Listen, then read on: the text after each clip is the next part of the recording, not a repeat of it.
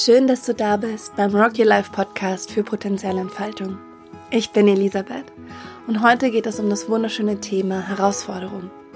Und zwar um die Frage, wie wir Herausforderungen meistern können. Herausforderung ist so ein schönes Wort, weil es wortwörtlich schon sagt, was es macht. Eine Herausforderung ist eine Einladung für uns zu wachsen und uns zu entwickeln. Es ist eine Einladung, unseren Handlungsspielraum zu erweitern und unseren Horizont zu erweitern. Denn eine Herausforderung ist eine Situation, die uns aus der Komfortzone, also aus dem uns Bekannten herausfordert. Und dementsprechend ist eine Herausforderung auch immer eine Herausförderung, weil sie uns fördert. Sie lässt uns wachsen, indem sie uns den Auftrag gibt, uns mit etwas auseinanderzusetzen, was für uns neu ist, wo wir lernen müssen, wo wir vielleicht auch unser Selbst, unser Selbstbild hinterfragen oder unser Weltbild. Und in dem Sinne ist es einfach wunderschön, sich mit Herausforderungen zu beschäftigen und gleichzeitig, wenn wir in einer Herausforderung stecken, ist es einfach herausfordernd. Deswegen diese Folge, denn ich denke, es ist wunderschön, sich ähm, einmal damit bewusst auseinanderzusetzen, was ist eigentlich eine Herausforderung? Wozu dient sie mir? Wie gehe ich normalerweise mit Herausforderungen um? Wie kann ich durch Herausforderungen gehen auf eine Art und Weise, die für mich die dienlich ist, die mich unterstützt in meinem Wachstum und mich nicht völlig überfordert? Und dazu möchte ich sechs Schritte teilen, die sich für mich gut anfühlen und die sich bei mir bewährt haben, wie ich mit Herausforderungen wirklich ja produktiv und ähm, auch in gewisser Weise entspannt umgehen kann. Und der erste Schritt ist die, der Schritt anzunehmen. Und zwar in zweierlei Hinsicht. Einmal die Herausforderung bewusst anzunehmen und mutig hinzugehen und sagen, ja, da gibt es eine Situation, die fordert mich heraus und ich nehme die Herausforderung an. Challenge accepted. Ich mache das. Ich stelle mich der. Und als ich vor vier Jahren beispielsweise eingeladen wurde, in München auf der TEDx einen Talk zu halten, war für mich super wichtig, am Anfang diese Herausforderung wirklich einmal so anzunehmen und zu sagen, ich mache das, ich stelle mich dahin, ich erzähle meine Geschichte, ich teile meine Botschaft und ja, ich mache das. Und das ist aber nur die eine Seite der Medaille oder der eine Teilschritt vom Annehmen. Was dann passiert ist in meiner Geschichte, ähm, ich habe die Herausforderung angenommen und ich bin von sozusagen von meiner Komfortzone aus in die Lernzone getreten. Also du hast um deine Komfortzone, das ist all das dir Bekannte, da kennst du dich aus, das ist das Wissen, was du kennst, die Routinen, die Begabungen, die du regelmäßig einsetzt, die Situationen und Erfahrungen, die sich immer wiederholen. Da kennst du dich aus und für mich war ähm, Reden halten auf der Bühne etwas, das immer schon in meiner Lernzone gespielt hat. Das ist mir nicht unbedingt natürlich, mich da vorne hinzustellen und so viel Raum einzunehmen vor so vielen Menschen. Das heißt, diese Art von Herausforderung katapultiert mich immer in die Lernzone. Und die Lernzone ist der Bereich, wo du ja, einfach dich dem Neuen stellst und, und an der Herausforderung wächst und lernst und dich informierst und ausprobierst und experimentierst, bis diese Lernzone zu deinem dir Bekannten wird und dann zu deiner Komfortzone wird. Das heißt, damals vor vier Jahren habe ich die Einladung bekommen, ich habe die Herausforderung angenommen, der erste Schritt, und dann bin ich in die Lernzone rein. Ich habe ein Buch gelesen darüber, wie man gut reden hält. Ich habe äh, mit ganz vielen Freunden gesprochen, meinen Liebsten gesprochen, meditiert bis zum Umfallen über diesen Talk und über die Botschaft und was ich erzählen will und habe Notizen geschrieben, überall im Auto, ähm, im Büro, beim Spazierengehen, einfach alles, alle Schnipsel, die mir gekommen sind, aufgeschrieben. Und das war eine relativ schöne Zeit. Ich habe die Herausforderung angenommen, ich war in der Lernzone, alles gut. Dann habe ich mein Manuskript nach zwei Monaten Arbeit meinem Speakers Coach geschickt und mein Speakers Coach ähm, war relativ streng mit mir. Und du bekommst, wenn du auf der Bühne ähm, bei einer TEDx-Konferenz sprichst, immer einen Speakers Coach zugewiesen, der dich unterstützen soll, dich darauf vorzubereiten, auf diese Bühne zu gehen. Also nach zwei Monaten Lernzone und irgendwie eigentlich auch schon ein gutes Gefühl damit, schicke ich das Manuskript ab und höre erstmal drei Wochen gar nichts. Und der TED Talk Termin kommt immer näher, das heißt, die Panik beginnt zu steigen. Ich komm von der Lernzone in die an den Rand der Panikzone. Nach deiner Lernzone kommt nämlich in diesem Modell die Panikzone. Also du hast die Komfortzone, alles was du kennst und was dir vertraut ist und was dir nah ist. Und dann kommst du in die Lernzone, das ist das Unbekannte, aber du hast das Handwerkzeug, du bist equipped zu lernen, du ähm, holst dir Informationen, du übst, du experimentierst, du bist fokussiert, dieses neue Gebiet für dich zu erschließen. Und danach kommt die Panikzone. Die Panikzone ist Überforderung und da kollabiert quasi dein gesamtes System. Es ist zu neu, du hast das Gefühl, du bist nicht ausgestattet, diese Herausforderung zu meistern und Panik steigt auf. So, also in meiner Geschichte ist es jetzt anderthalb Monate, bevor dann der TED Talk ist, sind drei Wochen vergangen, ich habe nichts gehört, in meinem Gedanken kriechen schon langsam die Zweifel hoch, oh mein Gott, vielleicht ist das ganz schlecht, was du gemacht hast und du musst alles neu machen und warum meldet er sich nicht und was ist das für ein Zeichen? Und dann nach drei Wochen kriege ich eine E-Mail. ich muss so lachen. Und in der E-Mail steht, liebe Elisabeth, dein Manuskript ist scheiße. Und ich bin sofort im Moment in der Panikzone. Sofort. Sofort. Absolute Angst, komplett getriggert, all meine Ängste rundum gesehen werden und ähm, Scham und äh, oh, alles taucht auf in, innerhalb von einer Sekunde. Und das ist jetzt der Punkt, wo der zweite Schritt des Annehmens stattfindet. Nämlich nicht nur die Herausforderung annehmen, sondern alle Emotionen, die diese Herausforderung in dir hervorholt. Alles annehmen und dafür brauchst du Zeit. Dazu musst du dich hinsetzen, in Stille gehen und wirklich wahrnehmen und fühlen, was ist da in mir los? Warum bin ich in der Panikzone? Denn aus meiner Erfahrung ist die Panikzone die Zone, ähm, in die du dich bewegst, wenn du in einer Herausforderung bist, wo alte Verletzungen auftauchen.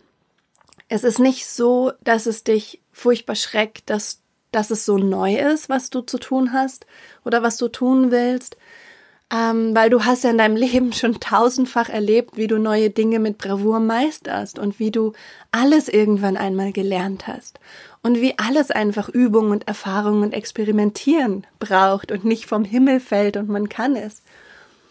Das heißt, die Panikzone fängt dann an, sich zu aktivieren, wenn deine alten Glaubenssätze hochkommen, alte Verletzungen, richtig alte Urängste auftauchen in Bezug auf diese neue Situation.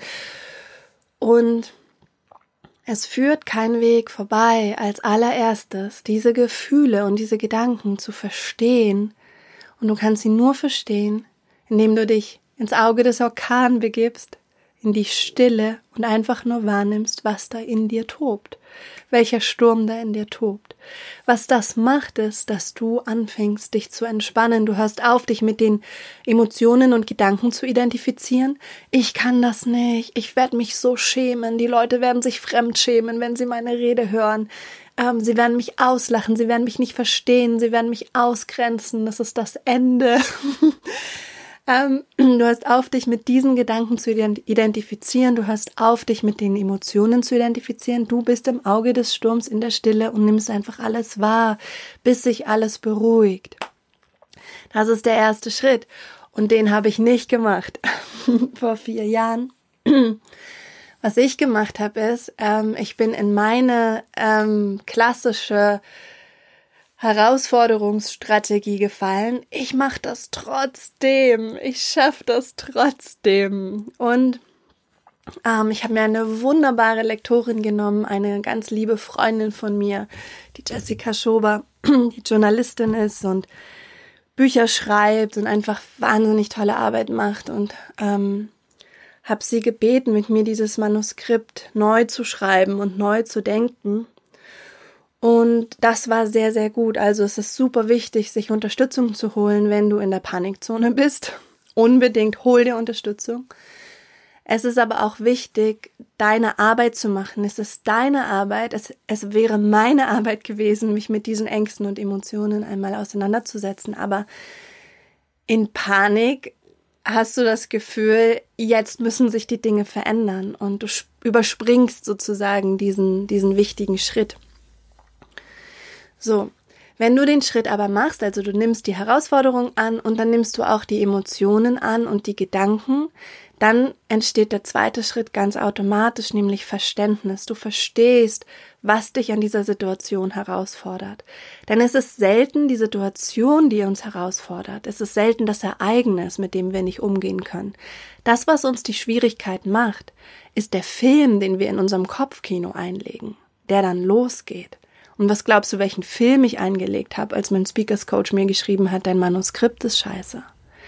Der Film war, ich werde kein Manuskript schreiben, das, das die Menschen verstehen, dass sie berühren. Ich habe so wenig Zeit, ich werde mit nichts dastehen. Ich werde mich absolut lächerlich machen und blamieren. Die Leute werden sich fremd schämen, wenn sie mich anschauen und äh, meine Rede hören. Ich bin nicht dafür gemacht. Warum sollte ich, warum haben die mir den Platz gegeben? Ich bin viel zu schlecht dafür, ne? Das ganze Kopfkino. Und dieser Film, den wir einlegen, das ist der, der uns in die Panikzone bringt, der uns Angst macht, nicht das Ereignis selbst. Denn mit Menschen sprechen, eine Botschaft vermitteln, die deine Herzensbotschaft ist, ähm, für andere da zu sein und deine Geschichte auch verletzlich zu teilen, damit andere da mitschwingen können und sich wiederentdecken können, das ist wunderschön. Aber die Geschichte, die Panikgeschichte, die macht richtig Angst. Und das ist der zweite Schritt in meinem Prozess, den ich mir jetzt mühsam zusammenklamüsert habe. Der zweite Schritt, verstehen, was macht die Angst. Und wirklich aufschreiben, das sind die Gedanken, die kommen und die Gefühle wahrnehmen, einfach wirklich mit dir sein wie eine Mutter mit einem Kind, liebevoll, gütig, bedingungslos, dich halten in dem und dir Zeit geben. Und das ist, was ich damals nicht gemacht habe. Ich habe mir keine Zeit gegeben. Ich bin einfach diesen Schritt übersprungen und weitergegangen mit der Angst, mit der unaufgelösten Angst. Also der Sturm ist in mir geblieben und ich habe trotzdem das Manuskript neu geschrieben und diese Rede gehalten, aber der Sturm hat sich nicht beruhigt. Und ja, deswegen einfach so wichtig, diese Annahme und dann dieses Verständnis. Weil was dann aus dem Verständnis ganz natürlicherweise entsteht, ist das Loslassen oder die Hingabe. Nämlich loszulassen von diesen Gedanken, dass man sich, ähm, dass man sich blamieren könnte, dass, dass die Menschen nicht wohlwollend sind, dass man ausgegrenzt wird, dass, dass es das Ende bedeutet. Was, ne, was bedeutet das überhaupt, dieser Satz? Also aus diesem Verstehen, was da in dir passiert und welcher Film eingelegt wird, entsteht ganz natürlich der nächste Schritt, der dritte Schritt, nämlich diese DVD, die du in deinem Kopfkino eingelegt hast, einfach auf Stopp zu drücken und rauszuholen und dann einfach zu sehen, was bleibt übrig, welches Ereignis bleibt übrig. Und das ist so wunderschön und so heilsam. Und das braucht eben auch Zeit. Eine Möglichkeit, wie wir uns auch helfen können, dieses Loslassen und Hingeben zu üben, ist, dass wir uns alle Gedanken, die uns Angst machen, also die der Film uns vorgaukelt, ähm, dass wir die aufschreiben und dass wir für jeden Gedanken einfach, dass wir uns zu jedem Gedanken die Frage stellen, ist dieser Gedanke wahr? Das macht Byron Katie ähm, ist dieser Gedanke wahr? Und wenn er nicht wahr ist, also ich werde mich blamieren. Und Wahrheit ist immer 100 Prozent und immer. Und man kann nicht sagen, ich werde mich 100% blamieren und jeder, der im Raum sitzt, wird es furchtbar finden. Das ist unmöglich. Also der Gedanke kann nicht wahr sein. Dann kannst du dich fragen, bin ich bereit, einen Gedanken weiterhin zu glauben und an einem Gedanken festzuhalten, der gar nicht wahr ist? Nein, ich bin nicht bereit. Und dann kannst du dich fragen, was ist denn wahrer? Was ist denn viel wahrer für dich? Dann kannst du den Gedanken überprüfen, ich werde mich blamieren, könnte, könnte dazu werden, ähm, es ist mir wichtig, anderen Menschen meine Herzensbotschaft zu vermitteln, weil ich daran glaube, dass es sie berührt und dass es sie an ihre Herzensbotschaft erinnert. Dass es sie an etwas erinnert, das in ihnen wach ist und gelebt werden will. Okay, deswegen mache ich das. Dann gehst du zum nächsten Satz. Ähm, das ist das Ende. Und dann kannst du sagen, okay, ist es wahr, dass das das Ende ist? Nein, es ist natürlich nicht wahr, dass es das Ende ist. Und du kannst dich fragen, das wäre eine andere Möglichkeit. Welche verschiedenen Perspektiven gibt es noch auf diese, diesen Satz? Und eine Perspektive könnte sein, es ist der Anfang. Es ist der Anfang von einer wunderschönen Reise, wo ich mich traue, meine Botschaft und das, woran ich glaube, zu vermitteln und, und und da zu sein und wirklich diesen Wunsch in mir, anderen, anderen auf gewisse Art zu dienen und sie zu berühren und, und sie daran zu erinnern, was in ihnen steckt. Dafür kann das der Anfang sein. Und das ist wieder, siehst du, eine neue, wundervolle Perspektive. Und so kann man sich helfen, durch diese Gedanken durchzugehen. Und so wird sich der Film, den man einlegt, plötzlich verändern. Und erst dann kannst du dich neu ausrichten. Und das ist der vierte Schritt.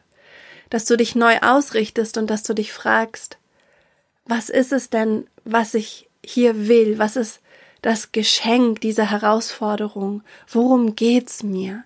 Was ist meine höchste Vision in dieser Situation von mir und allen, die involviert sind? Und erst dann, wenn du deine Arbeit gemacht hast, kannst du das machen. Und ich habe diese ganzen Schritte vorher übersprungen bei meinem TED Talk und bin gleich zu meiner Ausrichtung und habe versucht, diesen Horrorfilm in meinem Kopf, dass ich kein Wort rausbringe, dass ich ähm, meinen Text vergesse, dass dass eine peinliche Stille entsteht und, und ich einfach nicht das liefern kann, was ich versprochen habe, dass ich nicht die sein kann, für die mich die anderen halten dass ich dem nicht gerecht werde. All diese, diese Gedanken habe ich versucht zu überspielen, direkt mit einer neuen Ausrichtung.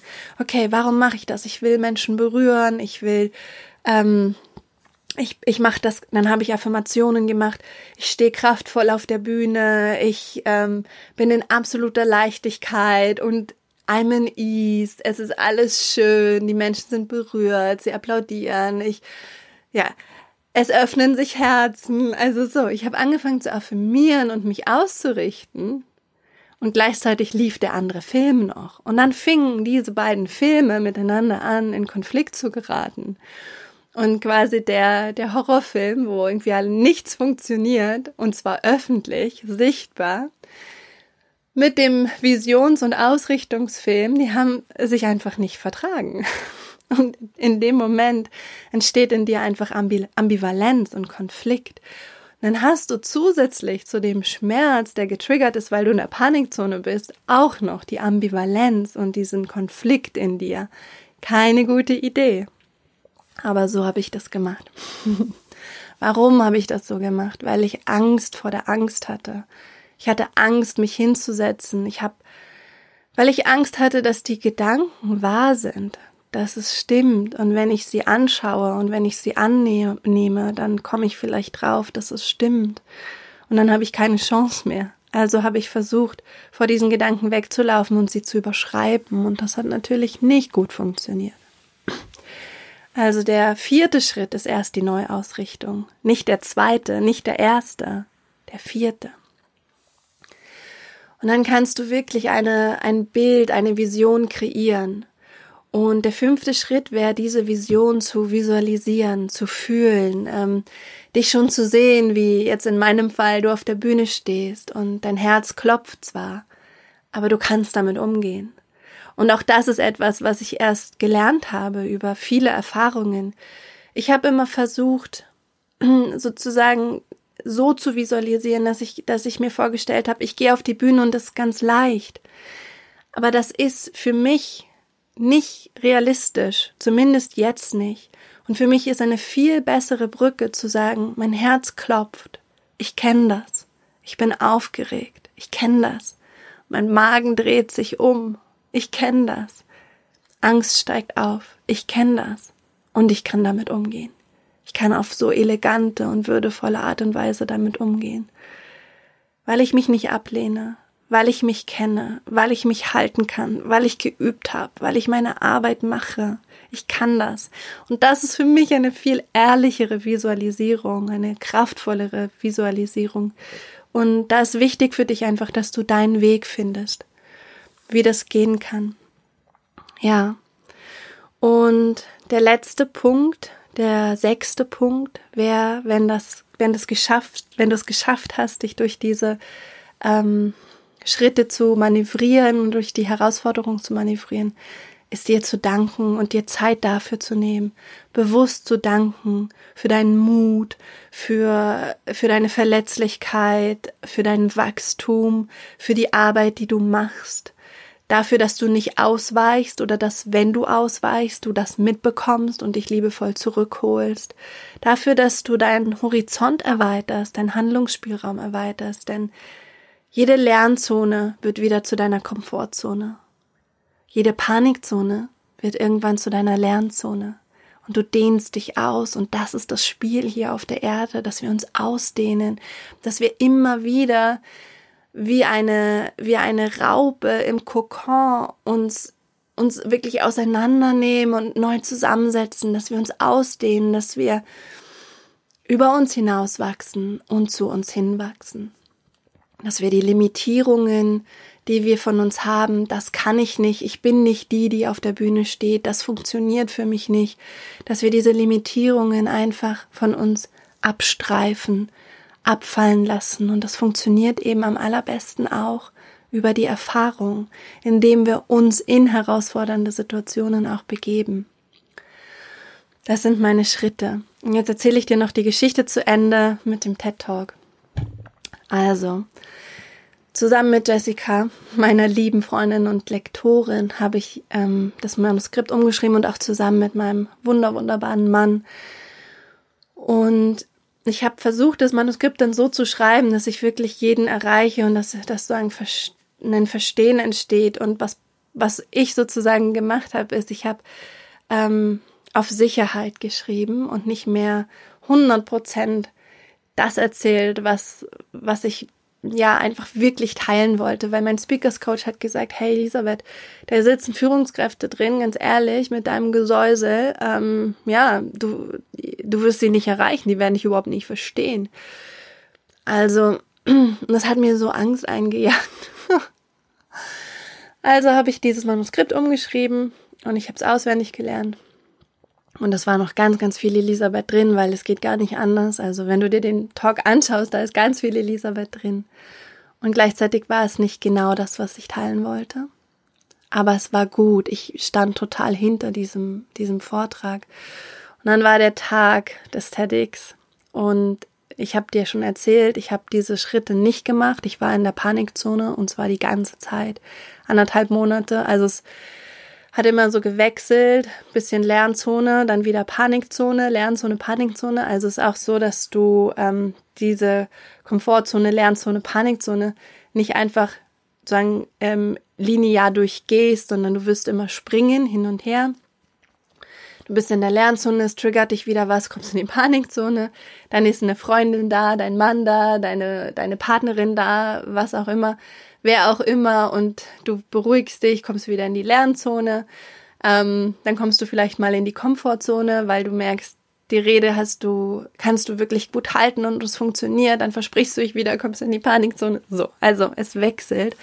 Und so waren die anderthalb Monate. Ich bin manchmal einfach im Auto gefahren, wollte meine große Tochter von der, ähm, vom Kindergarten abholen und habe einfach angefangen zu weinen, weil all diese Gedanken, diese Filme aufgetaucht sind. Also ja, es war eine unglaubliche Herausforderung. Und dann kam dieser Tag der Rede und ich habe mir es ja von Herzen gewünscht. Ich habe mir 2013, weiß ich noch, am 13. Dezember 2013 habe ich ein Visionscoaching gemacht und habe aufgeschrieben, ich halte einen TED Talk. Ich halte einen TED Talk und der berührt ganz viele Menschen. Es war mein Herzenswunsch. Ja, das ist auch wichtig zu wissen. Eine Herausforderung, es lohnt sich immer, die Herausforderungen zu meistern, weil sie sind gekoppelt an Herzenswünsche. Jedenfalls war dieser Tag und ich bin am Nachmittag hingefahren zu, zum Theater, wo diese Konferenz stattgefunden hat. Und nichts hat natürlich funktioniert, gell? Die Haare saßen nicht und ich war unglücklich darüber, wie ich aussah und wie ich geschlafen habe und ich war unfassbar aufgeregt. Und ich habe kein Outfit gefunden und dann hatte ich eine Bluse an und einen Rock. Und ich bin dorthin gefahren und wir hatten einen Technikcheck. Also wir waren schon vorher auf der Bühne und haben einfach geschaut, wie sieht das aus und ja, wo, wo sollen wir stehen und wie funktioniert das mit dem Mikro. Und dann stand plötzlich ein Techniker neben mir und hat gesagt, hey, sprichst du heute auch auf der TEDx? Und ich sag, ja, ich spreche heute auch. Bauchschmerzen, Herzklopfen. Und er schaut mich so an, von oben nach unten und von unten nach oben und sagt, mhm, du hast ein mutiges Outfit an. Und ich, was? Ein mutiges Outfit? Oh mein Gott. Bum, bum, bum, bum. Also, ich wollte sicher kein mutiges Outfit anhaben. Ich war eh schon völlig fertig. Und er sagt zu mir, ja, du siehst aus wie eine Bäuerin. Und ich sage, was? Ich sehe aus wie eine Bäuerin. Ich habe nichts dagegen, auszusehen wie eine Bäuerin, aber ich wollte auf der TEDx nicht aussehen wie eine Bäuerin. Also war ich angezogen wie eine Bäuerin. Und es ist so komisch im Nachhinein, aber es, es war wirklich so, oh mein Gott. Nicht nur, dass ich einen furchtbaren TED-Talk halten werde, ich sehe auch total doof aus dabei. Also rufe ich meine Mama an und sage, Mama, bitte bring mir irgendeine Jeanshose mit, irgendwas, mir egal. Und dann hat sie mir noch eine Jeanshose mitgebracht. Das war sagen die erste große Verunsicherung, die wieder von außen kam. Und dann, ja, haben wir mit dem Team von den Veranstaltern gesprochen und sie haben gesagt, okay, Freunde, was super wichtig ist, wenn die Veranstaltung losgeht, könnt ihr nicht mehr aus dem Saal. Und was auch super wichtig ist, weil es eine Regel ist bei, beim TED und beim TEDx-Format, ihr dürft nichts auf die Bühne mitnehmen, also keine Notizen, kein Wasser, Ihr müsst frei sprechen, das wisst ihr ja. Okay, ich so, kein Problem, alles klar, krieg ich hin. Geh nochmal auf die Toilette, bevor es losgeht. So, wir sitzen alle in der ersten Reihe, alle Speaker sitzen in der ersten Reihe und ich habe den Sturm mitgebracht, weil ich ihn nicht angeschaut habe. Und in mir tobt ein Sturm, ich war so in Panik. Und der erste hält seine Rede und ich merke, ich muss so dringend aufs Klo. Der zweite hält seine Rede und ich merke, ich muss so dringend aufs Klo. Und ich war die dritte. Und ich wusste irgendwann in der Mitte der zweiten Rede, das werde ich nicht schaffen. Ich werde nicht diesen Vortrag halten können, wenn ich nicht vorher auf die Toilette gehe. Also fange ich an, erste Reihe. Ich hock mich auf den Boden, damit mich zeigen, damit ich den Redner nicht störe und die Leute, die da sitzen, nicht störe. Hock mich auf den Boden und wink so zum, zum TEDx-Team, die am Rand stehen, an den Türen von dem Theater und sag, ich muss aufs Klo. Mit so Mundbewegungen. Und die wedeln mit den Händen. Nein, Elisabeth, setz dich hin. Nein, nein. Und ich so panisch in den Augen. Ich muss aufs Klo. Und die waren so lieb. Und dann hat eine von den, ähm, von den ähm, ja, Mädchen, Frauen, die da ähm, uns betreut haben, die hat dann so gewunken, gesagt, komm, komm leise. Und dann bin ich gekrabbelt. Ähm, zwischen Bühne und Theaterbestuhlung bin ich rausgekrabbelt aus dem Theater. Sie hat mich schnell zum Klo geführt, ich muss so dringend. Und dann hat sie mich zurückgeführt und ähm, das war dann so ein, ja, drei Minuten bevor ich auf die Bühne gehen sollte. Und in mir dieser Sturm, in mir diese Panik, komplett in der Panikzone. Und ich völlig fertig wäre am liebsten weggelaufen. Am allerliebsten wäre ich weggelaufen. Sind Freunde von mir aus Frankfurt gekommen als Überraschungsgäste, die einfach vor der Tür standen und gefragt haben, können wir noch rein? Gibt's noch Plätze? Wir sind ganz spontan für Elisabeth gekommen. Elisabeth steht auf der Bühne ihr müsst uns reinlassen. Und sie sind reingekommen meine Mama ist aus Berlin gekommen und mein Mann saß da drin und meine Freunde und ja, meine Tochter. Und dann hat er angefangen, mich anzumoderieren. Ich bin auf die Bühne gegangen. Und in dem Moment, wo ich auf der Bühne stehe, ich habe das noch nie erlebt, wisst ihr? Ich habe das noch nie erlebt. Es ist absolut dunkel, man sieht niemanden und ich bin jemand, der sich extrem bezieht auf die Menschen. Ich brauche das. Ich, ich, ich brauche ein Gegenüber. Und ich sehe niemanden und das Scheinwerferlicht hält mich auf und ich bin, es, es fällt mir schwer, so ganz ähm, mich in den Mittelpunkt zu stellen und es, ne, ist einfach klar, dass der Sturm stürmt und es triggert mich. Und es gibt kein Ausweichen. Und was passiert? Die Amygdala springt an, komplett ähm, komplett Flucht, Angriff oder Erstarre. Und es war nur noch die Möglichkeit zu erstarren.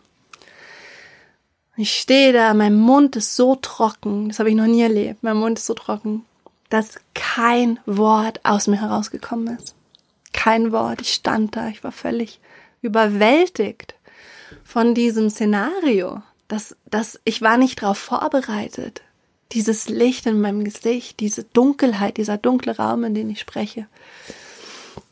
Und das sagen, das Gute ist, dass ich, also das Gute und Schlechte, ich kann, ähm, ich habe wie, ich kann keine Rolle spielen, ich kann mich nicht verstecken hinter, hinter Kompetenz und Expertise und Geschichte und Preisen und Auszeichnungen und was auch immer. Ich bin immer Elisabeth.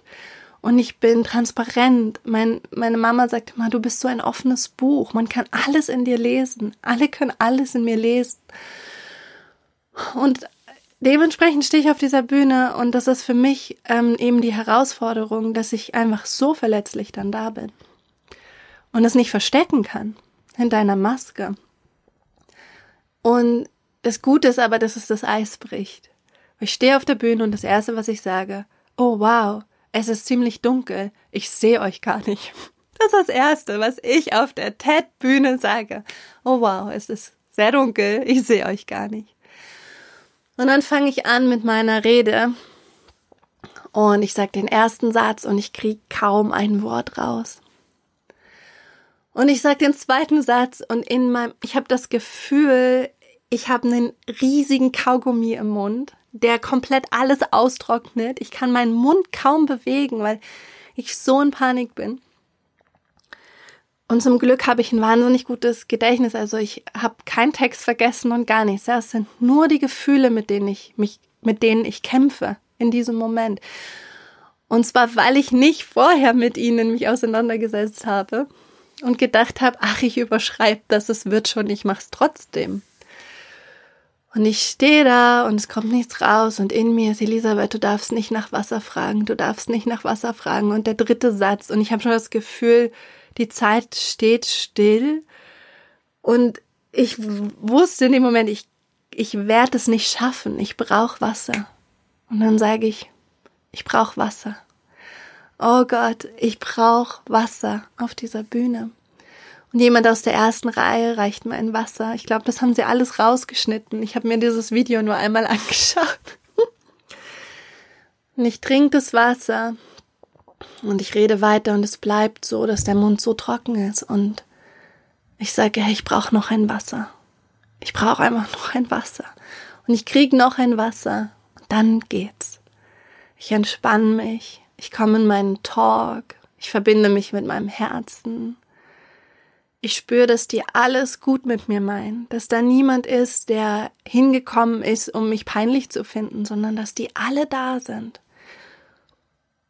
um ja, die Menschen, die sich da vorne hinstellen und, und sich trauen zu reden, um die einfach zu lieben und sich inspirieren zu lassen und dass die einfach komplett alle wohlwollend sind, alle 600 Menschen, die da saßen. Und ich mache meine Rede und ich mache sogar einen Witz zwischendurch, weil es ein Foto gab, da hatte ich so kurze Haare, da sah ich aus wie die eine von Sex and the City, die mit den Miranda, die mit den kurzen Haaren, die Anwältin. Und alle lachen. Und ich krieg diese, diesen TED Talk zu Ende und vorne steht immer an der Bühne so eine Uhr, die dir zeigt, wie viel Zeit du hast. Und uns wurde auch natürlich eingetrichtert, ihr dürft nicht über die Zeit. Und anderen Speakern war das wurscht, die sind zwei, drei Minuten über die Zeit. Aber bei mir ist das so, wenn mir jemand sagt, du darfst nicht über die Zeit, ich halte mich dran. Und dann hatte ich noch anderthalb Minuten und ich wusste, mein Endpunkt kann ich nicht machen, die Main Message, die ich erzählen will dass wir alle ähm, Räume der Liebe schaffen können und dass wir alle, egal wo wir sind, egal in welchem Umfeld wir sind, ob privat, in, in egal welchem Job, dass es, dass wir das können, in diese Räume, wo wir agieren, so viel Menschlichkeit und Liebe und potenzielle Orientierung reinzubringen, dass sich diese Welt verändert. Und das konnte ich nicht sagen, weil ich hatte nur noch anderthalb Minuten und ich hatte mir das ja memorisiert in meinem Kopf, wie ich das sagen wollte, und ich wusste, das dauert länger, also habe ich früher abgebrochen. Und ich habe diesen Talk zu Ende gehalten. Ich habe in dem Moment, wo der Talk zu Ende war, also ich habe meinen Punkt gemacht, bin ich von der Bühne gerannt. Ich habe mich umgedreht. Ich habe noch nicht mal, ich hab, weiß nicht, ich habe glaube ich noch Danke gesagt, habe mich umgedreht, bin von der Bühne gerannt. Der Moderator ist auf die Bühne gerannt ich bin in seine Arme gerannt. Er hat mich an den Armen gepackt, wieder auf die Bühne gestellt, hat gesagt, Elisabeth, schau mal, das ist für dich. Und ich weiß nicht, der halbe Saal, ich weiß nicht, so viele Menschen sind einfach aufgestanden und haben applaudiert und ich konnte es überhaupt nicht fassen, weil mein Wunsch war es, die Menschen zu berühren. Und danach haben mir so viele Menschen gesagt, ich habe so geweint bei deinem Vortrag und ich bin so berührt und ich weiß, was du meinst. Und sie sind einfach aufgestanden und das hätte ich mir im Leben nicht erträumt. Und ich war völlig fertig. Er hält mich an den, und das siehst du auf dem Video gar nicht, er hält mich an den Armen und dass ich nicht wegrennen kann. Und ich gucke einfach in diese Menge und das Licht geht plötzlich von mir weg und auf die Leute und das entspannt mich immer. Und dann stehen sie und klatschen. Und in dem Moment fällt einfach alles ab von mir, all die Angst und all die, die Panik. Ja, so war das, so war, so war meine TED Talk Erfahrung. Und dann nach ein paar Monaten habe ich mir gedacht, ich schau mal, die haben ja so ein Video ins Netz gestellt. Ich schau mal, ähm, was da die Leute drunter geschrieben haben. Und tatsächlich hat ein Mann genau das drunter geschrieben, wovor ich so große Angst hatte und was mich so getriggert hat und was mich so in diese Panikzone gebracht hat.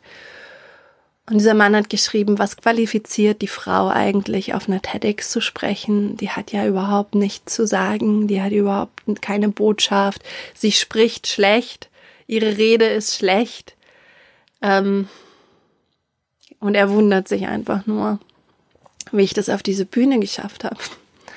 Und ich lese den Kommentar und ich weiß noch ganz genau, ich saß am Esstisch im Wohnzimmer und ich lese das und ich, und ich merke, wie es nichts mit mir macht. Wie das, wovor ich so Angst hatte, überhaupt nichts mit mir macht und wie ich einfach so dankbar bin, dass ich durch diese Herausforderung gegangen bin und dass es schon reicht, wenn man, wenn man selbst sich traut und, und sich einfach hinstellt und sagt, ich bleibe meinen Herzenswünschen treu und ich mache das. Und natürlich hätte ich es eleganter machen können, indem ich mich besser unterstützt hätte, aber das wusste ich nicht damals und habe ich nicht gekonnt und habe mich nicht getraut, diese Ängste anzuschauen. Aber ich war mutig und ich war so verletzlich und ich bin da geblieben und ich war einfach so dankbar über mich und so glücklich, dass ich das gemacht habe und dass es nicht perfekt war, okay, das war mir so wurscht und dass jemand das irgendwie doof findet, das war mir dann auch so egal, weil niemand kann mir diese Erfahrung nehmen und diese, dieses Lernen. Und das war einfach so für mich irgendwie der Schlusspunkt von dieser Geschichte und auch ähm, die Pointe, dass das, wovor wir Angst haben, wenn es dann eintrifft, halb so wild ist. Genau, das ist meine Geschichte zu meiner Herausforderung. Mm. Ja, ich hoffe, dass dir diese Schritte dienen. Ich nenne sie noch einmal. Ähm, annehmen, die Herausforderung annehmen und dann auch, wenn die Emotionen auftauchen und die alten Glaubenssätze, die Verletzungen, die, das, was uns triggert, das annehmen, der zweite Schritt, Verständnis entwickeln, verstehen, was da in mir passiert, was wirklich das ist, was mich in die Panikzone bringt, also das Ereignis von der Bewertung trennen, dann loslassen als natürlicher vierter Schritt, der ganz einfach entsteht, den du ähm, unterstützen kannst, indem du deine Gedanken, diesen Film wirklich untersuchst und, und verstehen lernst und fragst, sind diese Gedanken wahr? Gibt es auch andere Perspektiven darauf? Und die dann findest, dann dich neu ausrichten, also dich mit dem Purpose auch verbinden, mit dem Herzenswunsch verbinden. Warum machst du das? Wozu dient dir das? Wozu dient das anderen? Hm, was ist hier wichtig für dich? Dann der nächste Schritt, ähm, der, der fünfte Schritt, visualisieren und wahrnehmen, wie das ist, wenn du, wenn du diese Herausforderung meisterst, wie du dich dann fühlst und auch für dich einfach realistisch visualisieren, schon wundervoll visualisieren, aber eben, wie ich dir vorhin gesagt habe, für mich ist es in dem Kontext von, von Speaking zum Beispiel viel viel entspannender zu visualisieren, dass ich mit meiner Angst umgehen kann, als dass sie gar nicht da ist und das super leicht wird, weil ich da einfach noch nicht bin. Und der sechste Schritt, dir danken und dich würdigen und allen, die dir geholfen haben auf dem Weg und einfach auch wahrnehmen, wie sich deine Panikzone zu einer Lernzone entwickelt hat und wie deine ehemalige Lernzone zu deiner Komfortzone geworden ist und wie du dadurch wächst und dich erweiterst und ja, einfach deinen Handlungsspielraum auch aufmachst, ähm, mehr Leben reinlässt. Ja, also, egal wo du gerade stehst, was dich gerade herausfordert, kleine Herausforderung, große Herausforderung, geh ganz liebevoll mit dir um, vertrau dir, vertrau deinen Ressourcen, ähm, Hol dir Menschen, die dich, die dich lieben, die an deiner Seite laufen, die applaudieren für dich, ob du hinfällst oder rennst, ob du ähm, zurückläufst und dich verirrst oder was auch immer, die einfach da sind und mit dir gehen und, und dich lieben, no matter what. Und ja, erlaub dir, erlaub dir zu wachsen. Das Leben ist, ist dafür da, dass wir, dass wir wachsen, dass wir uns kennenlernen und dass wir uns ausdehnen. Und es ist eben manchmal nicht so ein einfacher Prozess, aber er lohnt sich immer.